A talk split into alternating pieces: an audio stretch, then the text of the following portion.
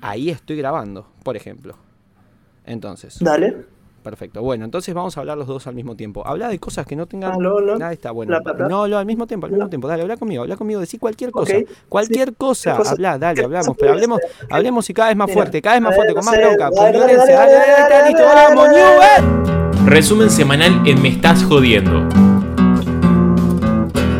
Señoras y señores, les doy la bienvenida a resumen semanal de noticias en Me Estás Jodiendo. Hoy, en la primera semana de marzo, Nacho querido. ¿En qué momento empezó marzo? ¿En qué momento pasó una semana? Yo no puedo creerlo. No puedo creerlo, weón. Creo que De vos verdad no estás, más perseguido con el hecho de que haya pasado una semana de marzo. Yo no puedo creer que haya empezado marzo. Estamos a 20 días de que... ter- va, mentira. Estamos a 13 días de que termine el verano. ¿En qué momento se llevaron mi calor? Nunca hubo calor. Yo siento que jamás hubo calor. Vos sabés que, eh, bueno, no sé en qué lado de la grieta estarás parado vos. Si preferís el calor, si preferís el frío. Yo prefiero el calor. Mil millones de veces el calor. Pero me estás haciendo una cara que no me está gustando. Mira, en la, en la vida cotidiana, el calor todo el rato. Sí, es más rico tomarse una cervecita con calor, más rico eh, tirarse a una piscina con calor, pero en la noche odio. Hay algo que odio y es dormir con, con calor. Me muevo para allá, duermo destapado. Si, si dejo la ventana abierta, entran los zancudos a picarme. Claro. Es horrible. En la noche prefiero más arrugarme con frío. Claro. Sí, te entiendo, te entiendo, te entiendo. Yo personalmente aplico la técnica de, de llegar siempre cansado, por lo que no tengo la posibilidad de reflexionar sobre si tengo hace frío, si hace calor. No distingo sobre los elementos que rodean mi habitáculo dormitorio, así que me tiro y listo, directamente me dormí. Así que bueno, no tengo ese problema. También entiendo que el verano es una estación donde se pasa afuera. Es una estación que se pasa en la calle, que se pasa en un parque, que se pasa tirado en cualquier lugar que no sea dentro de la casa. Incluso si tenés el privilegio de tener un aire acondicionado, de un ventilador que te da en la cara las 24 horas. Yo siento que todo da calor cuando está cerca tuyo en el verano. Por eso banco la soltería veraniega. Uy, sí, completamente. Yo ahí te entiendo plenamente porque sumado a esto de, de dormir, dormir en la noche con otra persona al lado, más allá del dormir con otra persona, me pasa que como me empiezo a mover, siento que la voy a despertar, Sí. que no sé qué. Entonces, nada, tiro, me levanto y me voy a dormir al sillón. Incómodo, directamente. Yo no- creo nunca le pude sacar la vuelta. Porque es como que siempre una mano te queda de más. Yo creo que es un gran momento para. Estoy llamado. Esto es un llamado al Sindicato de Médicos Internacional para que nos transformen en muñecos, en Playmobil que puedan desarticularse. Podernos sacar una mano y volvernos a colocar al día siguiente. Porque hay manos que están de más. La mano derecha o la mano izquierda, dependiendo de para cuándo durmamos, eh, no, no sirve. Para dormir todo el rato. Yo me, me dejaría solo la cabeza para, para que pueda dormir tranquila. Bueno, y después Ah, esa también es maravillosa. No sé cómo funcionaría, pero bueno. Pero bueno, esto no, no es el, el informe del clima semanal, sino resumen semanal de noticias, eh, principalmente musicales, en donde, bueno, vamos a hablar un poquito de lo que pasó esta semana, que bueno, nos dieron un poquito de descanso, podría decirse. No es que pasó la gran cosa, tampoco es que pasó nada, así que vamos a hablar un poquito de esto. Nacho, vos cómo estabas y qué te pasó y cuál fue tu reacción cuando te enteraste de que se rumorea, casi que se confirma, que el señor Carlos Alberto García Moreno está por sacar una producción discográfica. Fue una locura, una locura, Tommy querido. Yo me volví loco porque estaba el rumor, estaba el rumor, se decía por ahí que Charlie iba a sacar un disco nuevo. Yo francamente pensé que con Random, con su último trabajo, ya había dicho hasta aquí nomás, esto es lo último. Y enterarme de que estuvo todo este tiempo trabajando, todo este tiempo produciendo algo nuevo y que más encima se viene hermoso, por lo que entiendo, una locura. Yo no, podía más de la emoción. Como te lo he dicho, soy fanático acérrimo de Charlie García, así que todo lo nuevo de Charlie se agradece. Sí, totalmente. Yo, bueno, eh, pegué un grito, me acuerdo, estaba lavando los platos, lo escuché por una radio, que se rumoreaba, porque nuevamente es un rumor esto, vamos a leer un poquito. Lo confirmó en las redes sociales el productor y creador del Cosquín Rock, yo no sé si conoces, este es un espectáculo muy conocido de la ciudad de Córdoba, este, la ciudad de. Córdoba, la provincia de Córdoba, ciudad de Cosquín, este, Argentina. El señor José Palaxo que publicó en Twitter, Charlie me contó que está grabando un disco alucinante. No pude verlo en la pandemia y no he podido escuchar el disco, pero me dejó una gran alegría saberlo. Tengan un buen día. Esto lo publicó a la mañana del 3 de marzo pasado, que coincide Además, vos fijate lo que es la mística de Fue el Diego, pero versión Charlie, que coincide con el 21 aniversario del salto del noveno piso de Charlie. 21 años después, José Palaxo, José Palaxo, ¿no? Sí, publicó que se viene un nuevo disco. Insisto, esto es un rumor, lo confirmó alguien, no el propio Charlie, esto todavía no pasó. Pero es un rumor, es una cagada que nuestra noticia más importante y que lo que traigamos esta semana es un rumor. Pero es Charlie, así que, bueno, este... Yo hasta con, lo, hasta con lo más mínimo me emociono, te lo digo, te lo digo. Tú me, me lo más mínimo de Charlie y yo me emociono al tiro, así que aunque sea un rumor, aunque nuestra noticia más importante de esta semana sea un rumor, la noticia más importante para nosotros, no, no, desvaloricemos lo que viene en adelante, sobre todo porque vienen un par de muertes por ahí que, que, que son importantes también, pero es Charlie García, es Charlie García, es, es, lo, es lo más importante, que sea un rumor, da lo mismo, ojalá que sea realidad, y por favor, por favor, que salga, por favor, Charlie, sácate un tweet, sácate un tweet que diga lo que sea, pero que viene un nuevo disco. Y bueno, viste que también se cortó el pelo. No sé si lo viste. Sí, lo vi, leí la foto. Sí. mucho más prolijo. Que bueno, uno puede interpretar. ¿Cómo que? ¿Cómo que lo puede interpretar? usted que, que, lo tiene más trabajado, Charlie, que yo. ¿Qué significa el corte de pelo en alguien como Charlie? Es como lo Te estoy tirando un ladrillo, perdón. No, no, dale, dale, dale. Es como lo que decía, a mi juicio, desde el análisis que tú estuve haciendo el Clicks moderno, que a esta altura cuando publiquemos esto, no sé si va a estar arriba, si, si no va a estar arriba, bueno. Eh, saldría, perdón, que estamos hablando de una producción futura que saldría dos días después de lo que estamos hablando ahora. Sería un pequeño spoiler, así como también un pequeño agradecimiento a la gente que ah, nos está escuchando y está bancando este resumen semanal. Siga, por favor. De, de todas maneras. Entonces, eh, lo que yo decía, Charlie cada vez que ha querido cambiar un estilo, se ha cortado el pelo cada vez que ha querido eh, generar una propuesta nueva, algo diferente, se ha, cortado el pelo o se ha hecho un peinado nuevo, se ha hecho un peinado distinto. Em, yo no sé, francamente, con qué nos va a sorprender, yo no sé, francamente, con qué nos va a salir, pero si ya más encima nos sale con que hay una propuesta diferente en esto que hay, porque claro, a mí me pasó con Random, que es un disco a mí me encanta, eh, a diferencia de cuando otros artistas han sacado discos de ya después de harto tiempo, que uno se pone a pensar, claro, no son como los que sacaron en sus años dorados, pero a mí es un disco que me gusta mucho, Random, tiene hartos temas buenísimos, y que se venga ahora más encima con una propuesta nueva, si es que lo que estamos vaticinando llegase a ser real, qué locura. Qué locura, Tomás. Qué locura. Bueno, acá este, Random, el último disco que recordemos salió en 2017, este, ganó el premio Gardel al premio del año al, premio del año, al álbum del año. Que uno podría decir, sí, es porque Charlie, qué sé yo. No, para mí genuinamente es muy bueno. La máquina de ser feliz es un tema que a mí me llega. La, la irrupción, esa, esa mística de escucharlo a Charlie viejito cantando, a mí me encanta. Tiene una voz tan dulce. Este.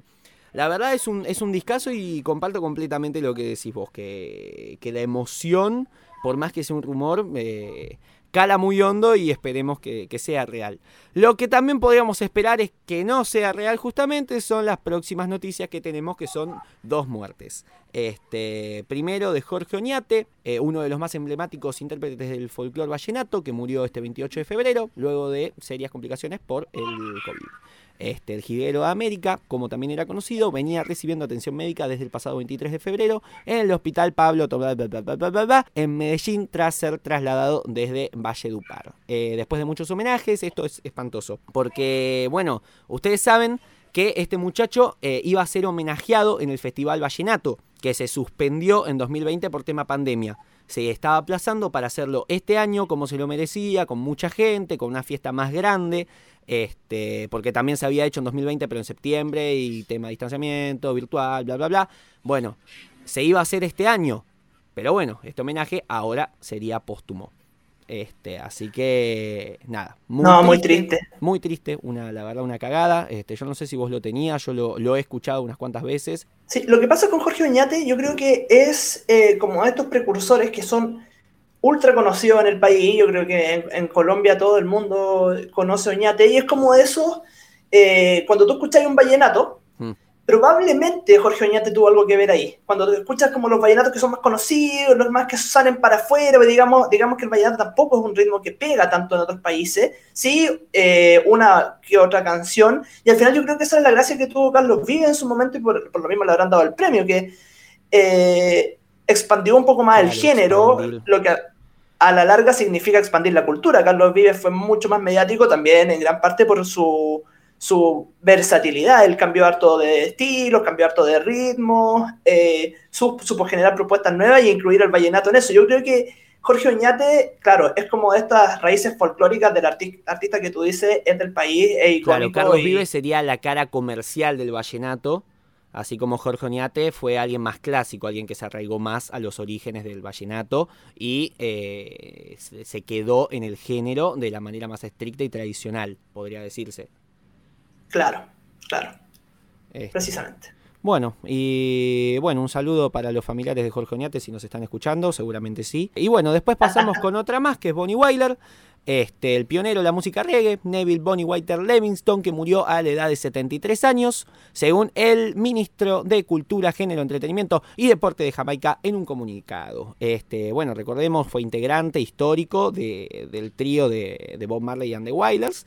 Este, y el último sobreviviente de los tres, también estaban Bob Marley, Peter Tosh, ambos ya fallecidos. Marley murió eh, de cáncer en 1981 a los 36 años, mientras que Tosh fue asesinado por hombres armados en 1987 a los 42 años. Wyler había estado internado desde diciembre y murió en el Medical Associates Hospital en Kingston. No se dio ninguna causa de muerte a pedido de la familia de Wyler.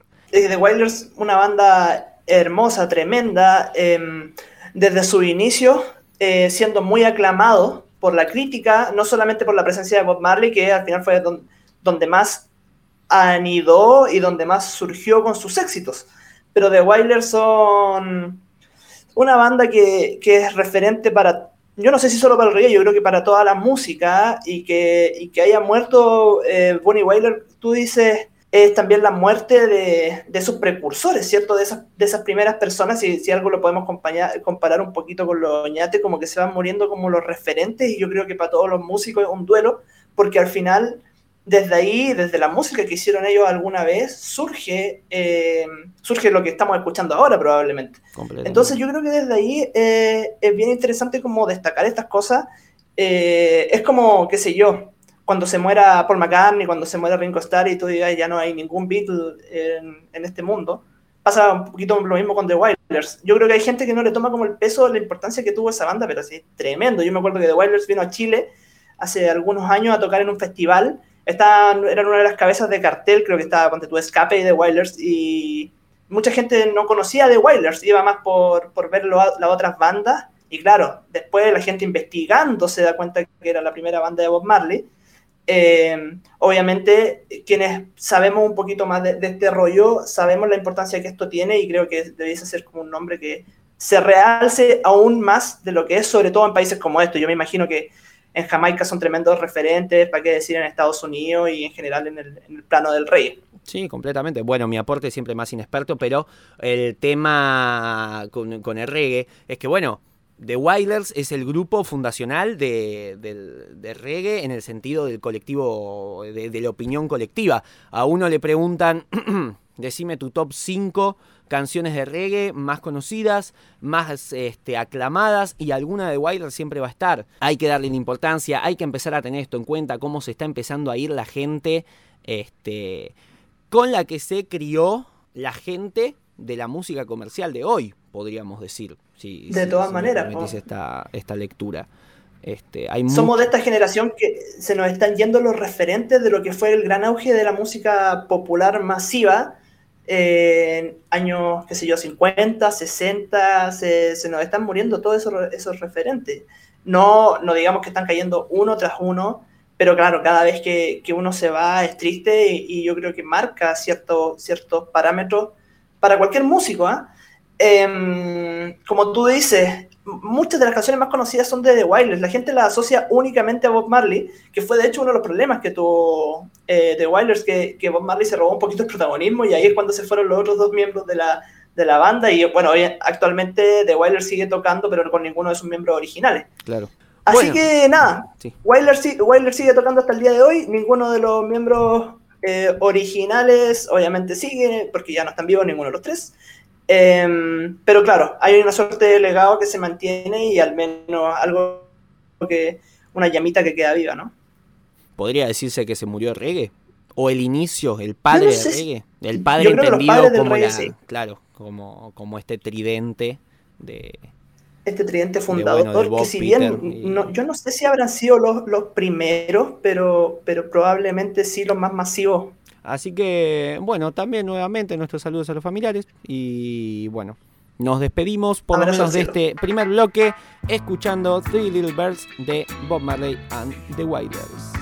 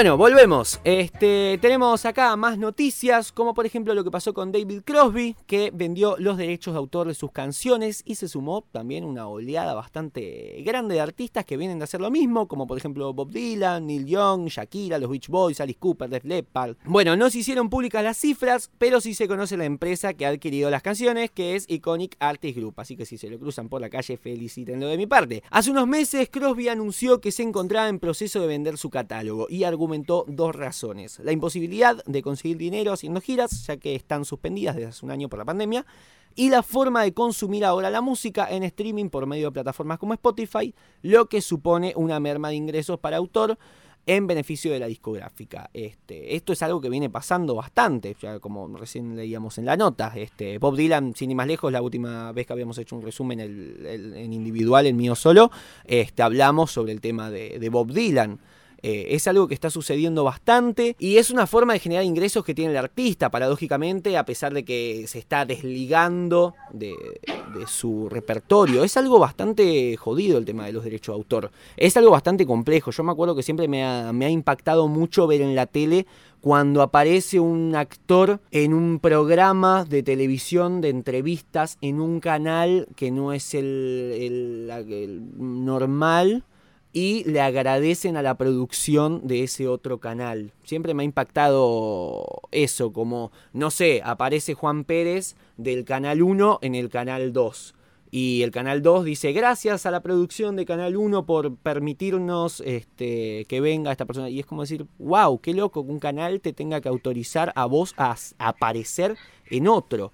Siempre me, me llamó mucho la atención esto y bueno, con la música tiene muchas más aristas, es mucho más complejo. Y bueno, el hecho de tener los derechos es, es, es, es loco. Nuevamente es positivo para el artista, pues se va con una fortuna este, y puede eh, revalorizar al menos económicamente el fruto de toda una vida de trabajo. Pero por otro lado, qué loco no ser más dueño de tus propias canciones. Este, bueno, sin ir más lejos, los Beatles hasta 2018 eh, tu- estuvieron en batallas legales para recuperar los derechos de sus propias canciones que pertenecían al clan de los Jackson, de Michael Jackson, que las había comprado, si no me equivoco, en los 80, 90, por alguna de esa década. Este, es, es una cosa que está pasando y hay que estar atentos porque es una movida eh, no de un único caso, sino bastante colectiva. Sí, es una, es una movida bien interesante, porque, claro, eh, al final hay valorización por el trabajo de un artista, por la composición, por el... Al final te compran por una cantidad exuberante de plata los derechos de autor de tus canciones. Eh, yo estaba leyendo a propósito de esta noticia eh, lo que había pasado con Shakira, que fue hace un par de meses atrás. Shakira eh, vendió los derechos de todas sus canciones por un total equivalente a 25 años de ganancias. 25 años de ganancias por su, solo por sus canciones. Claro. Solo por sus canciones eh, de una. O sea, recibió la plata de una, con eso aseguras tu vejez, tu jubilación, aseguráis todo. Porque si tú te preguntas si hay un momento más ideal para hacer esto que ahora, no, no hay ninguno. Ahora que no puedes hacer giras, ahora que no puedes, eh, que al final es uno de los medios principales por los cuales los artistas eh, sacan dinero, em, es el momento ideal. Es, es lo, el fondo no se culpa, no, no, hay por qué culpar a nadie por, por vender los derechos de autor. Ahora bien, es como dices tú, Tomás, debe ser bien raro cuando tú estás haciendo un video en YouTube y no queréis que te salte el co- copyright, entonces dices, ah, voy a poner una canción mía. Ah, resulta que la canción ya no es mía. Claro. Entonces, eh, ese es el negocio que hace la, la empresa al final. Tiene los derechos de autor para poder hacer lo que quiera con las canciones. Si quiere, puede eh, pasárselas a una película para que una película lo ocupe y ahí ya es la empresa la que gana la plata, no el artista. Eso es, es bien loco, pero además la suma que reciben y que reciben de manera instantánea eh, es gigante y por eso también lo están haciendo. Bueno, y acá prepárate porque se te viene otro ladrillazo, te- pero te, te veo metido en el tema y por ahí lo sabes contestar. Pero ¿sabés si a posteriori también le sigue perteneciendo los derechos? ¿Está eh, simplemente vendiendo su cabeza creativa? Es decir, Shakira sacó un tema nuevo y también le pertenece a esta empresa, firmó como una especie de contrato de exclusividad con la empresa, o es este a, a priori todo lo que mm, compuso hasta el momento o específicamente de tal época a tal época. ¿Tenés idea? Si Shakira sacó De- un tema nuevo. De- sí, depende del contrato. Mm. Depende del contrato. Porque eh, en el caso eh, de los Beatles, que es el más icónico, ahí a los Beatles no iban a seguir sacando canciones como tal. Entonces, por eso el asunto era, era simple. Los derechos de las canciones estaban ahí. Yo no sé exactamente cómo fue eh, que, que salieron a la venta, porque Paul McCartney estaba muy enojado con Michael Jackson por el tema de, de él haber adquirido los derechos de, su- de sus canciones. De hecho, ahí se quedó una amistad que tenían ellos dos. Eh, fue un conflicto así bi- bien interesante. Pero por otra parte, eh, en general esto se hace con artistas que al parecer no van a seguir sacando canciones o no van a seguir sacando éxitos tan populares. Claro.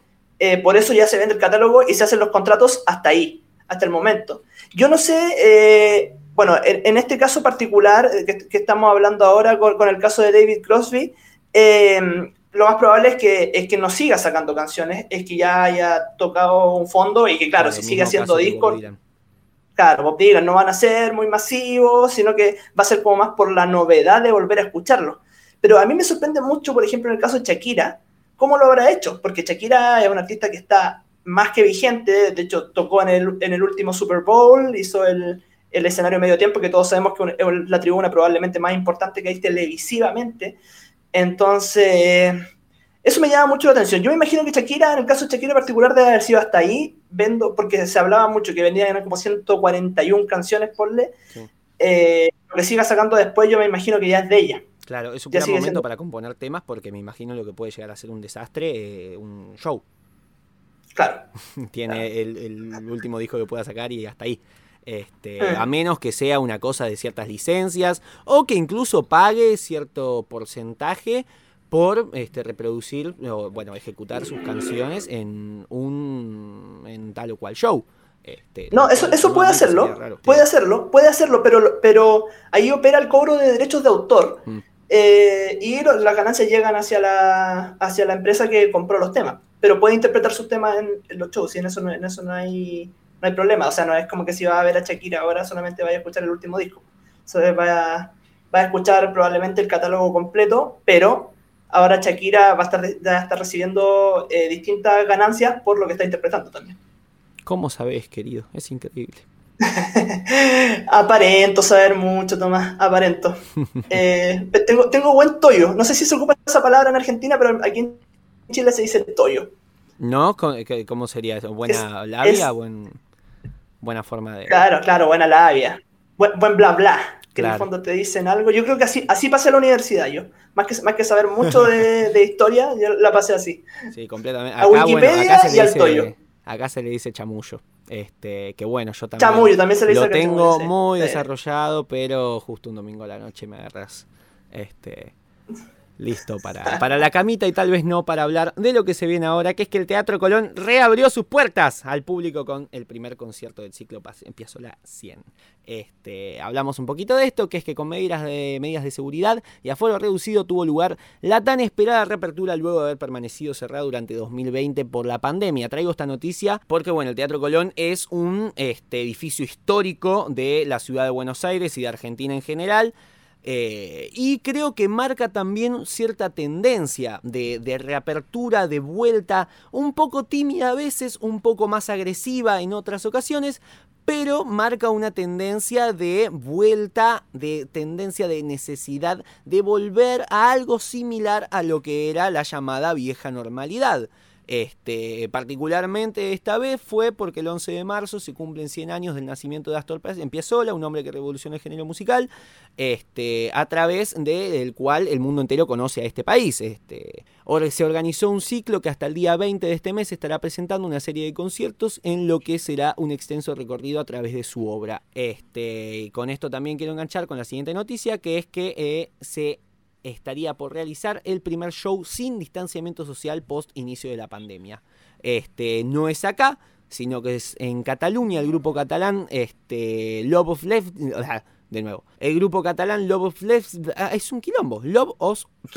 Love of Lesbian. Love of Lesbian. Eh, No puedo.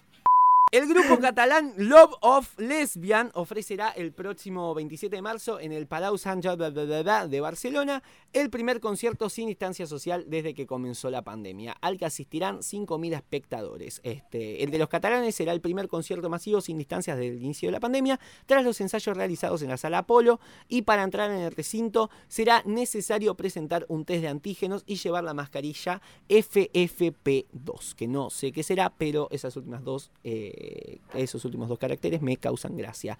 Cuestión que Nada, esto también marca un precedente y me parece bastante interesante comentarlo, pues a esta altura, por lo menos en Argentina, creo que hay un, no sé si decir descontrol, pero cierto reacomodamiento y cierta aceptación de que, bueno, no sé, como si fu- fuera que la cosa ya pasó, por así decirlo, entonces me parece que le otorga cierta coherencia a esto, que vuelvan a darle la valorización merecida a los proyectos de cultura.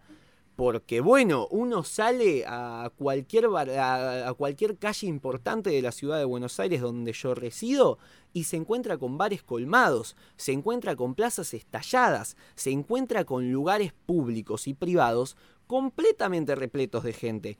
Por lo que me parece que, este, si bien nuevamente eh, uno podría argumentar que no es seguro, que las medidas sociales, las medidas de distanciamiento social se respetan poco y nada, me parece que también habría que empezar a, mm, a, revisar el valor que se le da a la cultura dentro de, de- nuestras sociedades. Porque si abrimos esto, abrimos lo otro, pero dejamos que, que nuestros artistas se mueran de hambre, eh, me parece que no avanzamos, me parece que no, no es por ahí. Pues bueno, nuevamente lo que decía recién, abrimos, abrimos, abrimos, abrimos, recién el jueves pasado reabrieron las salas de cine, este... Y nuevamente, me parece que eso no eh, carece de coherencia cuando uno sale y se encuentra con bares colmados de gente que se pasan el tapaboca, ya sabe uno por dónde.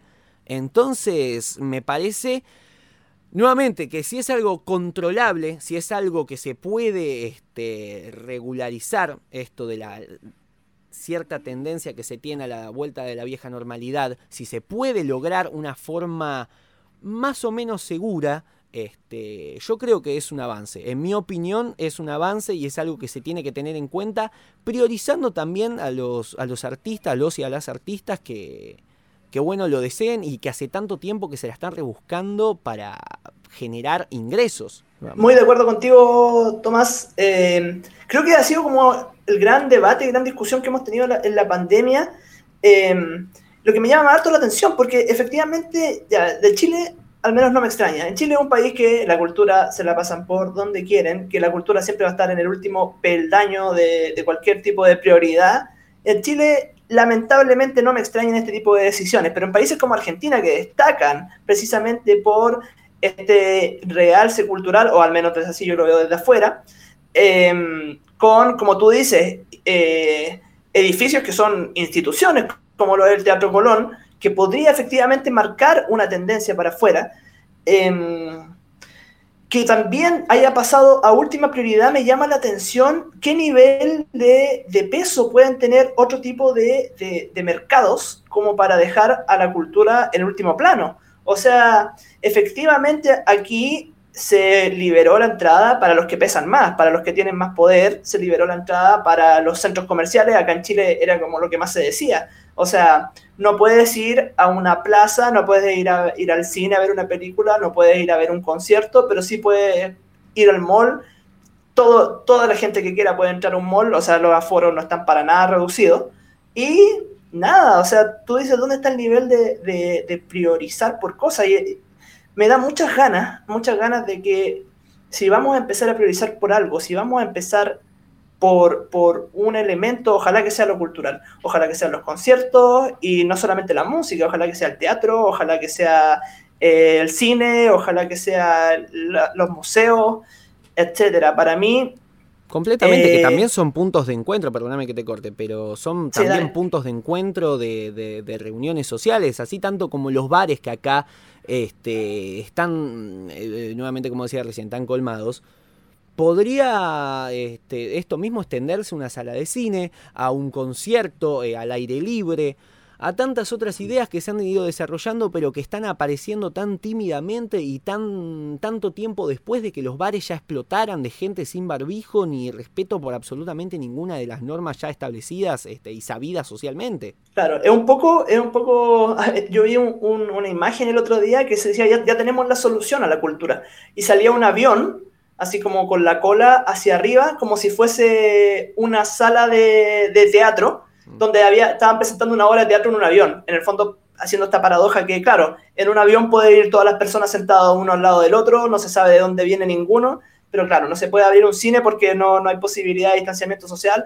o no se puede abrir un concierto porque tienen miedo a que la gente se, se tope. Así, a mí me parece francamente ridículo, me parece ridículo como que ese, ese nivel como de, Claro, algunas cosas sí y algunas cosas no. Acá en Chile nos pasa que hay una medida que afortunadamente no la tienen ustedes, que es el toque de queda, mm. que eh, nosotros tenemos que ya estar adentro de nuestras casas, bueno, a esta altura a las 11, pero en un momento fue a las 9 de la noche.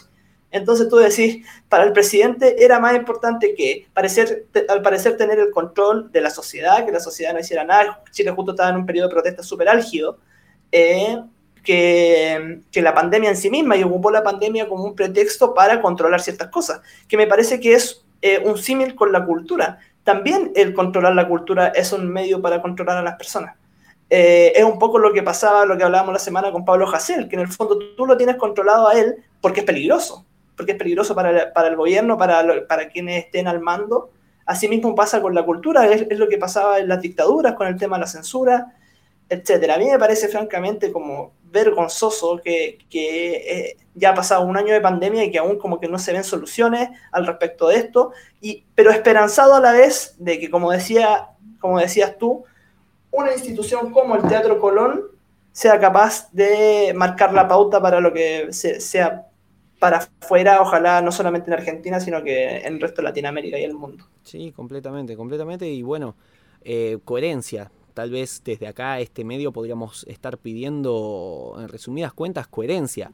Decir, si una plaza pública se llena estalla, se colma, este, ¿por qué no así generar este, espacios eh, desde el mismísimo gobierno para promover un poco más la cultura, ciertas obras, ciertas, este, ciertos recitales, eh, eventos deportivos, los estadios siguen estando cerrados cuando podría, este, cuando podría ser completamente diferente. Yo no entiendo eventos completamente al aire libre, cómo todavía no se están regularizando, mientras que bares cerradísimos este, colman sus capacidades, las superan, incluso más que en tiempos anteriores.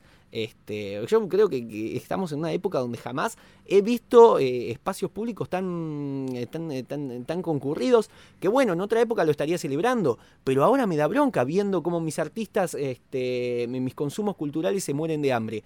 Este, ver eso me, da bronca, pensar por qué no se puede empezar a hacer algo. Así que bueno, este, desde acá pedimos nuevamente coherencia y esperar que esta tendencia, que esta pauta empiece a extenderse. Este, así que bueno, también un poquito yéndonos de acá, pero no tanto, tenemos las últimas dos noticias. Esta semana no hubo noticias de mierda. Me voy- nos quedaremos con las ganas de reírnos. Pero bueno, no tanto porque tenemos dos documentales, este, uno de Tina Turner y otro de Notorious Big, este, uno que se estrena por HBO, el de Tina Turner, y en Netflix, el de Notorious Big, eh, uno se estrena el 27 de marzo, estoy piloteando las dos noticias, así, pa, pa, pa, haciendo un ping pong. 27 de marzo se estrena el de Tina Turner, el primero de marzo se estrenó el de Notorious Big, este, el de Notorious se llama Tengo una historia que contar o, contar o I Got a Story to Tell, un documental que cuenta la historia del popular rapero Christopher George Lator Wallace, Wallace este, más conocido como The Notorious Big, quien falleció a los 24 años tras ser asesinado en un tiroteo en Los Ángeles. Y el de Tina Turner, titulado Tina, este, la cantante explica, soy una chica de un campo de algodones que logró superar la destrucción y los errores y estoy acá para vos. Esto es lo que dijo en el tráiler. Este, y se tratará sobre su vida y su carrera, ya lo dijimos, de la señorita Tina Turner. ¿Algo que siempre un gusto. Siempre, siempre un gusto tener, sea, sea que sea un documental relacionado a la música. Yo creo que siempre hay algo interesante en cómo un artista surgió, porque por algo, por algo surgió. Eh, lo de Notorious Big debe ser, debe ser muy lindo, porque claro, con una vida tan corta y, y me imagino también una historia así como en situaciones de una precariedad o de, de conflicto que deben ser mucho más álgidos y lo de Tina Turner con una, cadena, una carrera mucho más extensa, ¿cierto? No, debe, debe dar para mucho, así que está, está buenísimo. Yo al menos siempre lo agradezco. No sé si te pasa a ti, pero siempre doy las gracias por este tipo de cosas. Sí, completamente. Yo creo que también es una linda forma de traer de nuevo al mainstream, tal vez a la moda, que, que es algo que yo celebro sinceramente, cuando un grupo, este, tal vez ya no tan mencionado como si lo supo estar en su época, se me ocurre la película de Queen, por ejemplo, este, vuelve al mainstream Claro. por productos que tal vez uno podría juzgar como comerciales, malintencionados por el simple hecho de asociar este comercial con precario, pero que como, como consecuencia traen a este a, la charla popular nuevamente a estos artistas. Así que la verdad que sí, también lo, lo- celebro por esa masividad que tienen. Este, con por ejemplo cosas como lo que pasó hace poco con Rompan Todo, que habrá generado su polémica, que eh, faltó el indio, faltó el piti, lo que vos quieras. Pero este, también permitió que se hable de muchos grupos que tal vez este, no, no hubieran tenido ni la oportunidad de ser oídos por muchos oyentes este, tanto de, Latinoam- de Latinoamérica como del mundo. Este, se habló de los prisioneros, se habló de, de Café Tacuba, que yo eh, la verdad no los conocía a Café Tacuba, ¿sabes que no los conocía? Este, no los No, conocía Café Tacuba. no conocía Café Tacuba. Luego escuché y me di cuenta de que había un par de temas que sí conocía, los tenía oídos de radio, pero no conocía el grupo como tal, ni su historia, este, bueno, también a Terciopelados, otros grupos también latinoamericanos que merecen su revalorización y me gusta mucho que más allá de todo aparezcan en, este, en un documental y que los traiga de nuevo a la escena. Así que, bueno, sí, sí, comparto lo, que, eh, lo que decís vos, que es lindo siempre poder interiorizarse y ver eh, lo que tienen para contarnos de historias que siempre son tan interesantes, porque como decís, si llegaron fue por algo. Y es lindo eh, enterarse cómo, profundizar un poco en eso y nuevamente perderse un poquito en el mar de nostalgia de la, de, de- lo que nos trae para ofrecer eh, esta- estos artistas que tantas alegrías nos han dado en un pasado. Y hablando de pasado, este, vamos a hablar un poquito de las cosas que pasaron durante esta semana, que son un montón, así que las voy a leer rápidamente. Vamos con las efemérides de esta semana. Primero de marzo nacen Frederick Chopin, Glenn Miller, Justin Bieber, muere Lucio Dalla y Calle 13 lanza el álbum multiviral. Discaso, este último lo recomiendo, carajo. 2 de marzo nacen Lou Reed, nace Bon Jovi y nace Chris Martin. Con estos, de estos tres, ¿con quién te quedas? Bon Jovi. Sí, Nacho, sí. 3 de marzo. Nace Cachorro López, Fabiana Cantilo, Joaquín Leviton, que es el vocalista de Turf. Camila Cabello también nace. Y acá yo tengo una pregunta. ¿Joaquín Leviton lo conoces? Ah, Turf. Joaquín perdón. Leighton no. Turf. ¿Conoces el Turf. ¿No, no Sí. trascendió? Sí, o sea, Joaquín Leighton no, no, no tenía el nombre para nada, pero Turf sí. eh, Perdón, sí, sí, esa era mi pregunta. no, te digo que. ¿Conoces Turf? No, no te digo, no te digo que lo, que lo conozco extensamente, pero sí, algunas canciones sí. Sí, de todas maneras. Perfecto, perfecto. No, quería saber qué tanta trascendencia este, internacional tuvo el grupo. Este, así que bueno, cuestión, siguiendo. 4 de marzo nacen Antonio Vivaldi, Lucio Dalla, The Beach Boys lanza Surfing USA como sencillo, John Lennon declara Somos más populares que Jesús y Evanescence lanza el álbum Fallen con el éxito que todos conocemos como Bring Me Back to Life o el tema de los tutoriales de 2007. Eh, bueno. 5 de marzo nace Diango, Andy Gibb, que es el vocalista histórico de Big East, Iván Noble, vocalista histórico de Los Caballeros de la Quema, John Fruciante, guitarrista de los Chili Peppers y Madison Bear, cantante estadounidense. Esta última la he estado escuchando últimamente muy este, interesante lo que trae y lo que tiene para ofrecernos. Cuestión. 6 de marzo nace David Gilmour, este vocalista y guitarrista histórico de Pink Floyd, por favor. Walter Giardino, guitarrista y miembro fundador de Rata Blanca. Los Rolling Stones graban Painted Black en los estudios RCA y cuatro años más tarde los Beatles lanzan como sencillo el tema más conocido, podría decirse. ¿Tú dices? Me apena, me apena, me apena, me apena decirlo, pero puede que sí. ¿Cuál, cuál es el Puede tema, ser. el tema más trascendental? Y es una cagada porque nuevamente no, no me parece ni por asomo su mejor composición, ni, ni lo que mejor refleja lo que, lo que son, lo que fueron los Beatles. Pero sí, a ver, vamos a confirmarlo. Mira, ya mismo. Rellena este espacio, Nacho, por ¿Cuál, cuál es el tema? Tú lo abordas, lo abordas en, el, en tu primer capítulo, de hecho, del podcast, del formato original del podcast, esta misma temática. Y yo me quedé pensando en eso precisamente, y claro, comparto contigo, no creo para nada que sea el tema más representativo. Sí creo que es un tema hermoso, creo que Let It Be es una canción, no sé, emocionante, muy bonita. Pero sí, yo me imagino que debe ser uno de los más escuchados, ¿no? Mm, Bueno, mira, acá está, me, me acabo de meter en los Beatles de Spotify y el tema más conocido, a ver, ¿cuál es el tema más escuchado para vos? Decime. Eh, Help, ¿será?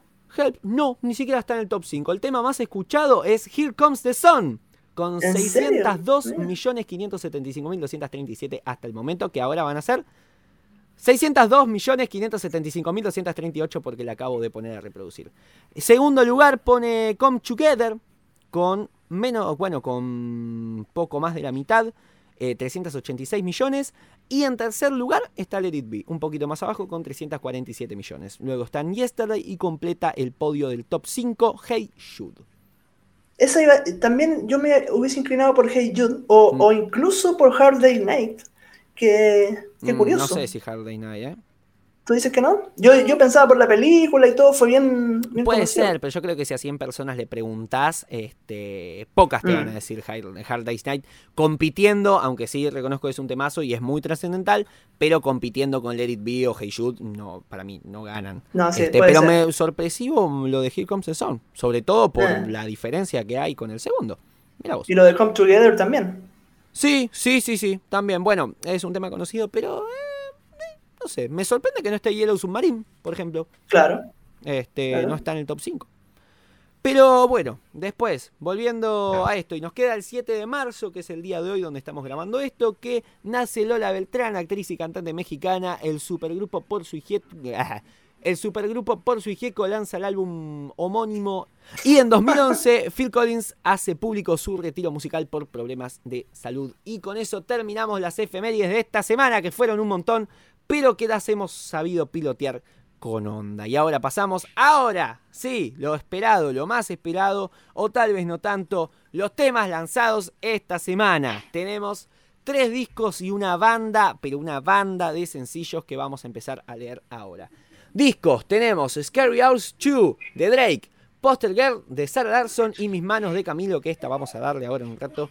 Este, pero bueno, preguntándote una cosa ya que sabes. Drake este, sacó un EP. ¿Cuál es la diferencia entre un EP y un álbum? La duración solamente. Los EP son de corta duración, los LP son los álbumes, o sea, los long play. EP, no, no sé muy bien cuál es la sigla, pero los EP por lo general tienen 5 o 4 temas. Creo los que long EP play es se- Extended Play. Ya mismo te lo chequeo. El, el asunto es que EP, la gracia del, del EP eran los discos en, en su momento, ¿cierto? Cuando se hacía, se sacaba discos para, para escuchar en formato vinilo, eran los discos de cinco canciones, que eran más pequeños incluso. Claro, Y están, estaban los long play, que eran los que tenían la A y la OB. claro, claro, claro. Bueno, entonces existiendo una diferencia, lo de Drake sería un EP, Scary Hours 2.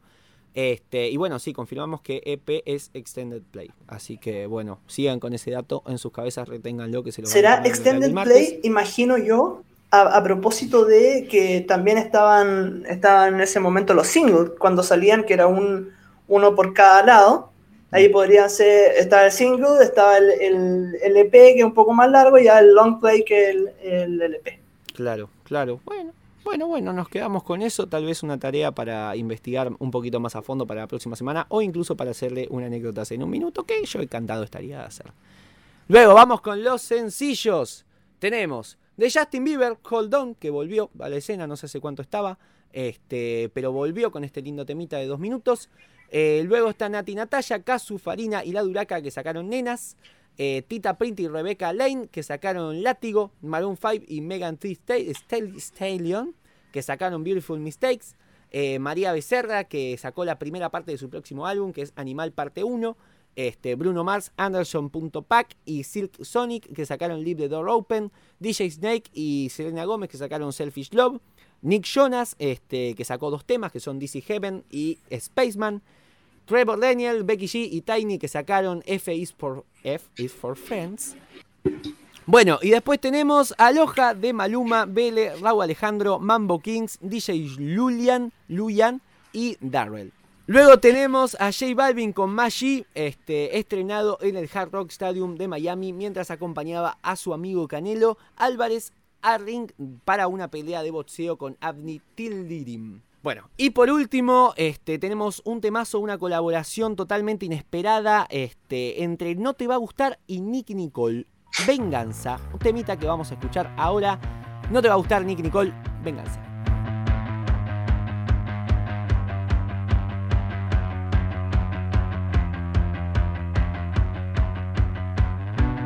Voy a brindar hoy en particular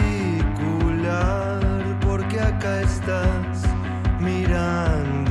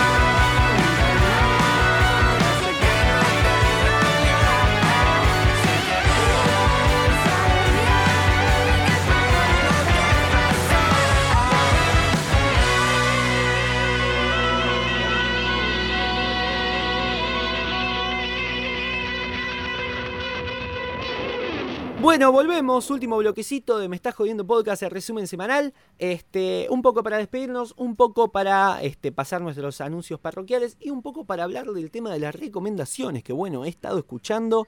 Este, recordemos las recomendaciones de la semana pasada que habían sido Corazones de los Prisioneros por parte de mi amigo Nacho y de mi parte mi, manera de ser de Banda Los Chinos. Yo la estuve escuchando, la verdad el disco me pareció maravilloso y eh, creo que aportó muchísimo el hecho de conocer la historia que hay de fondo.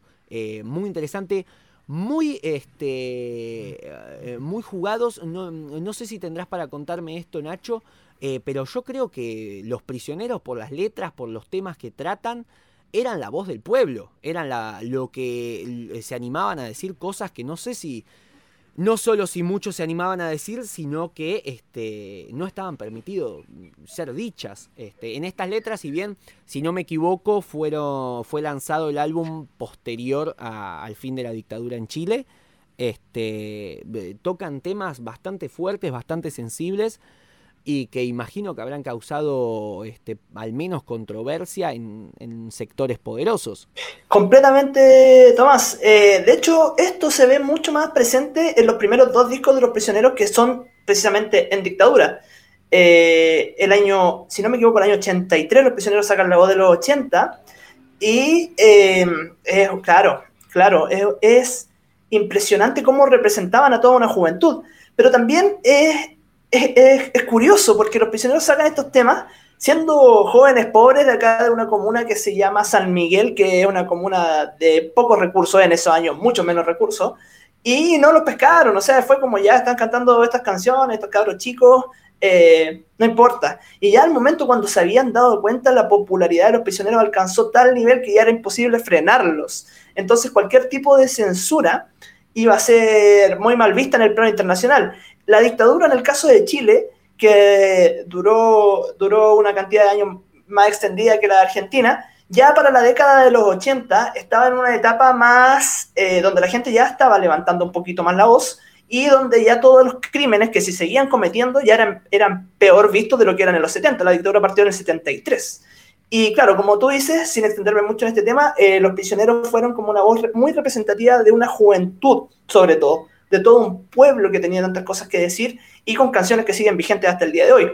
Y particularmente en el disco Corazones hay, claro, tema, temáticas que se abordan muy fuertes, como tú lo dices, entre otras, eh, yo creo que la más destacada es el tema Corazones Rojos, que se habla de una manera muy potente acerca de, de todo el, el machismo, todos los abusos que habían. Sí, ese tema en particular Eh, te iba a destacar. Me, me encantó, me fascinó y este, me pareció eh, muy sorprendente que en la década, este, va, que en 1990 eh, hablen así con una claridad tan, tan, tan fuerte. Qué- bueno que te gustó. Qué bueno, me da mucha alegría que te haya gustado. Eh, Para bailar, para, para gozar y obviamente también muy, un disco muy, muy sensual. Una onda así media, media electrónica, pero con varias guitarras acústicas, incluso eh, unos charangos metidos por ahí. Hartas decisiones eh, de su productor, como lo era Gustavo Santaolalla, que hizo que el disco quedara hermoso. Yo por mi parte escuché también la canción que me recomendaste, Tomás, eh, de Banda Los Chinos, Mi Manera de Ser. Un temita que yo, como te lo había comentado, no lo había escuchado anteriormente. De hecho, la banda no la conocía y me parece bien interesante. Quise, quise investigar un poquito más de la banda para poder hablar un poco, pero tampoco hay mucha información. Entonces, esto es muy lindo de ciertas bandas que tú dices, eh, están ahí, están apareciendo con sus temas y, y qué bueno estar en este momento para empezar a escucharlos. Es un tema muy tranquilo, un tema eh, que también me llamó la atención, porque si bien tiene un, un inicio más bien calmo, meten unas guitarras que me parecieron bastante rupturistas para lo que uno venía escuchando, por lo que me resultó un tema muy interesante. Realmente agradezco la recomendación, entiendo que te la tiró Spotify a ti mismo, así que agradecerme a Spotify también que no deja de recomendarnos música afín a lo que podrían ser probablemente nuestros gustos. Sí, completamente. Gracias también al algoritmo de, de Spotify que bastante onda le puso. Sí, es eh, tal cual lo que decís. Acá te fijas, banda Los Chinos tiene eh, el tema en particular, eh, 40.000 visualizaciones en YouTube. Este. Y compilado con otro que es AINMG, que es otro tema más tranquilo que también está bastante bueno. Eh, ese tiene un poquito más visitas, pero no llega a las 500.000. Eh, los dos salidos hace nueve meses y bueno, eh, como decís, es un grupo un poco más under, pero que sí trae bastantes elementos interesantes y que me parece eh, bastante bueno recomendar, sobre todo en este espacio de divulgación que imagino que, que atrae gente eh, afín a ciertos... no me sale la palabra. Al menos dispuesta, al menos dispuesta, a Dispuesta, escuchar claro, cosas nuevas. dispuesta a escuchar Gente- cosas gente- nuevas. Bueno, yo esta vez traje dos producciones, este, una un poco más seria y otra un poco más así para pasar el rato. Este, esto es una especie de experimento, una cosa que descubrí y que me parece que te puede llegar a ayudar, a, a ayudar bastante a vos, Nacho querido, que me estuviste diciendo que a veces eh, durante el verano tenías problemas de sueño.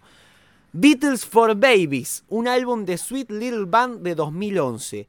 Básicamente son covers de los Beatles, 14 canciones, 44 minutos, 11 segundos de temas de los Beatles hechos para bebés. Con canciones mucho más tranquilas, con estilo sonajero, estilo juguete de bebé, música de cuna. Música todo así, tiene, como te digo, 14 canciones. eh, que bueno, recomiendo bastante, sobre todo por su carácter funcional. Eh, una vez me acuerdo durante un viaje a Córdoba que estaba en un micro, no me podía dormir, encontré esto de casualidad, de casualidad, porque estaba navegando por Spotify y me crucé con esto, y te juro que me sirvió para dormir. Fue un muy lindo momento, recomiendo particularmente este, Lucy in the Sky with Diamonds. Mm, Modo bebé es maravilloso, es una caricia al alma. Y el otro que traigo, que también es una caricia al alma, pero no por los mismos motivos, es Levon y Co, que es un disco más conocido, que tal vez merece un poquito más de divulgación, pues estamos hablando del disco ganador al álbum del año en los premios Gardel 2000 2020. Este, o 2019, no sé exactamente cuándo, claro, serían los 2019, entregados en 2020. Este, el disco de David Lebón, que tal vez la característica principal que más eh, manifiesta y caracteriza este álbum es eh, el tema de que es un álbum lleno de colaboraciones. Tiene una colabora- ah, colaboración con Eruca Sativa, con Coti, con Fito Páez. Este, me parece que es bastante interesante lo que trae. Tiene bastante para, para ofrecer, es muy bueno, es bastante variado. Eh, es un disco, seguramente eh, algo de tu gusto vas a encontrar. Yo nuevamente hablando desde la, la falta de tecnicismos. Eh, pero me parece un disco que es importante rescatar justamente por bueno el valor que tiene, por haber sido obra este, funda- eh, fundada por este, David Lebón, este, un artista histórico de, la cultura del rock nacional. Y que bueno, me parecía lindo traer acá. Y en complemento con lo otro que también es muy importante, que es Beatles for Baby, que es algo que alguien tiene que, que todo el mundo debería conocer antes de morir y escuchar y quedarse dormido por lo menos una vez. Y esas son mis dos recomendaciones para esta semana. Mira, en el caso de Levónico, yo lo conozco el disco. eh, para mí imposible hacerle, hacerle el quite a todo lo que hace en general cualquier, cualquier miembro de, de, de Cerugirán, pero eh, te lo digo, eh, hermoso el disco y me parece muy bueno que lo, que lo hayas tirado al menos porque, porque efectivamente requiere más difusión y que entre más gente lo escuche, mejor, porque es precioso. Beatles for Baby lo vi como a la pasada, de hecho vi el disco físico por ahí. Eh, pero no lo compré, no lo compré, así que va a ser bonito escucharlo y como tú dices, ojalá que me ayude con mis problemas de sueño. Por mi parte, te quiero recomendar eh, un disco mucho más desconocido, un disco mucho más eh, que probablemente no lo conozcas tú, no lo conozcan casi nadie en Argentina, y porque ya en Chile lo conocen poco. Es un disco, como dije anteriormente, chileno, de un compositor que se llama Mauricio Redoles. ¿Quién es Mauricio Redoles? Bla- eh, rápidamente te lo explico. Es un músico y poeta chileno que que hace un trabajo bien, bien interesante. ¿Y por qué lo digo así? Él tiene una historia eh, acá en Chile donde fue activista político, particularmente militante del Partido Comunista, y el año 73, cuando fue la dictadura, lo toman detenido, hasta el año 75, donde lo mandan al exilio. Cuando vuelve al país, en el año, si no me equivoco, el año 86, comienza a grabar este disco que se llama Bello Barrio, de Mauricio Redolés, del año 1987. Está tanto en Spotify como en YouTube. Y una de las principales particularidades que tiene el disco es que mezcla de una manera muy hermosa la poesía con la música. Similares al blues, al rock, incluso algunas trovas por ahí. Eh, yo creo que te va a parecer muy interesante porque es un disco entretenido de escuchar. Redolés es un poeta con mucha, mucho histrionismo y con particularidad de no ser esa típica poesía, no sé, como la de Pablo Neruda, ponte tú, puedo escribir los versos más tristes. Es- No, esto es, es más, con, con un- una capacidad interpreta- de interpretación muy potente. Yo no sé mucho de poesía, pero al menos a mí me encanta. Es un disco al que siempre vuelvo y, como tú dijiste, eh, es un disco que requiere mayor difusión. Y si no lo difundo por esta tribuna, no sé en qué otro lado lo voy a hacer. Así que, Bello Barrio del espectacular y grandioso Mauricio Redolés, un disco al cual yo siempre vuelvo, al cual eh, me encanta y, y espero que te guste también. Por supuesto, bueno, lo escucharé con entusiasmo. Este, la verdad lo has vendido bastante bien, bastante mejor que yo, que bueno, yo quería la verdad traer por lo menos acá este, y que se mencione y se hable un poquito de este disco, para el cual investigaré un poco, porque me estoy dando cuenta de que no estoy investigando un carajo sobre las cosas que estoy recomendando, simplemente estoy recomendando, así que bueno, para la próxima voy a tratar de traer un poquito más de cosas. Este, y bueno, con esto ya más o menos estaríamos terminando. Tenemos eh, cosas para anunciar, que bueno, esta semana vamos a estar un poquito más activos. Eh, este miércoles tenemos, bueno, un poco más la agenda apretada. El miércoles lanzamos, eh, bueno, la primera obra completamente tuya, Nacho. Este, no sé si la querés presentar vos. Ya, pues, el miércoles de esta semana lanzamos por primera vez Discología Universal, esta nueva sección que tendrá nuestro espacio de Me Estás Jodiendo, en el cual semana a semana se hablará de un disco a nivel mundial. Para partir esta semana, eh, ya lo había tirado- dicho anteriormente, así que va a ser eh, un pequeño spoilers, spoilers, spoiler, un pequeño spoiler. eh, vamos a hablar de clics modernos de Charlie García. Ya posteriormente iremos hablando acerca de otros álbumes. Tengo ya en mente el que vamos a ver la semana siguiente y como saben, si en un futuro van recomendando ustedes mismos. Bueno, yo la verdad debo anunciar que lo he visto en exclusiva como total este, primicia. He recibido el archivo .mp4, lo he visto mientras me comía un yogur y tomaba un café y ha sido maravilloso, la verdad. Este, recomiendo gente que, que lo vean este, y que lo esperen con entusiasmo porque la verdad es algo que aporta un montón, que ayuda, tiene un montón de, de data interesante, de análisis bastante frescos, bastante útiles y que bueno, me parece que a la larga puede ser una sección que puede llegar a ayudar un montón. Por mi parte, este viernes se estrena el próximo este, podcast en formato original. Vamos a analizar este, a Daft Punk. Tal vez no nos alejamos tanto de lo que era Dualipa. Yo tenía ganas como de hacer un poco Puma Rodríguez. eh, No sé, los Beatles, eh, Cacho Castaña, eh, los los Rolling Stones, Woz, esto, lo otro, así como, no sé, ir pasando, saltando de acá allá, de acá allá. Este, pero bueno, dadas las circunstancias, los hechos de público conocimiento con Daft Punk, me parece que era bastante interesante traer este, a, a estos dos grandes de la música este, electrónica que me parece que puede ser bastante bueno y estaremos preparando en estos días. Así que, bueno, tenemos eso para anunciar y creo que nos despedimos. Eh, obviamente, obviamente recomendar a los que no han escuchado todavía el de Dualipa, yo también digo, está sencillamente espectacular, tanto si has escuchado previamente a Dualipa como si no has escuchado nunca al artista. Más encima viene de Perillas también, también muy contingente porque sacó un disco tremendo como el Future Nostalgic eh, el año pasado, que fue también uno de los grandes discos para escuchar en la cuarentena. Así que esta puerta de entrada a Dua Lipa, tanto si te gusta o no te gusta, está buenísima. Así que si no lo has escuchado, termina este podcast y te vas directamente a Dua Lipa en el espacio de Me Estás Jodiendo en Spotify. Listo, muchísimas gracias Nacho, este, gracias por recordarme que debería publicitar más mis productos. Este, tienen ese, ese programa para escuchar subido el martes pasado, este, y que bueno, se empezará a subir con una tendencia, esperemos que de dos semanas. Este, así que bueno, hasta acá más o menos llegamos, nos estaríamos despidiendo. Muchas gracias Nacho, nuevamente la he pasado espectacular como la última vez. Veremos qué tan largo, qué tan corto queda esta ocasión. Y bueno, nada, por mi parte agradecerles por la compañía, por haber llegado hasta el final. Este, nos estaríamos viendo la semana que viene para un nuevo resumen semanal. Y Nacho, te dejo el pie y la salida. Y si querés, una recomendación musical para poner ahora cuando terminemos. Todo un agrado eh, comentar de música contigo, Tomás querido. Eh, también agradecerle a la gente que, que nos escucha, a la gente que nos sigue. Por favor, les pido, si hay algo con lo que estén en desacuerdo, si hay algo que no les gustó, si hay algo que quieran comentar, nos pueden escribir al podcast de Me Estás Jodiendo en Instagram. Nos pueden escribir a nuestras cuentas personales. Estamos completamente abiertos a escuchar lo que ustedes deseen comentar. Habla por Y como vos, a mí me gustaría que nos pongan cosas lindas, tengo la autoestima medio frágil. Ah, no, de todas maneras, también todas las flores y todos los elogios que nos quieran tirar eh, también son bienvenidos. También son plenamente bienvenidos.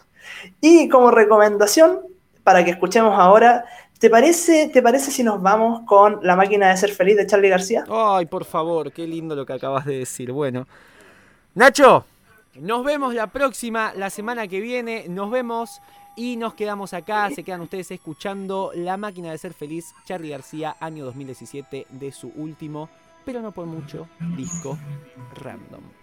Hasta la próxima.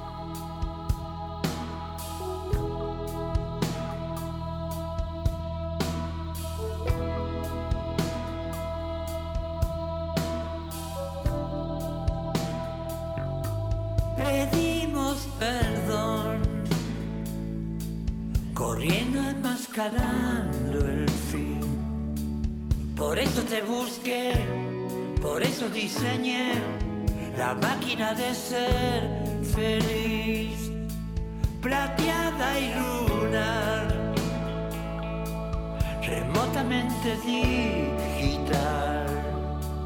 No tiene que ser bien, no tiene que ser mal, es inocencia artificial.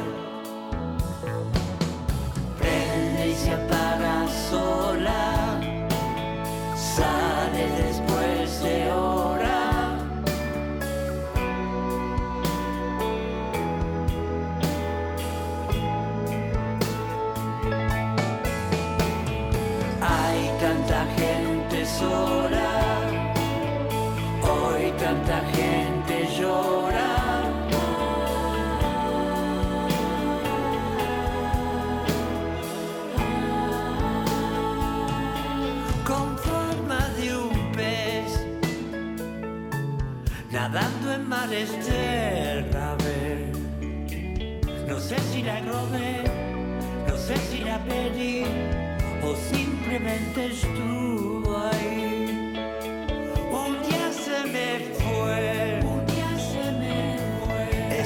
yo volví a reír. Y la felicidad no existe en soledad, la máquina no puede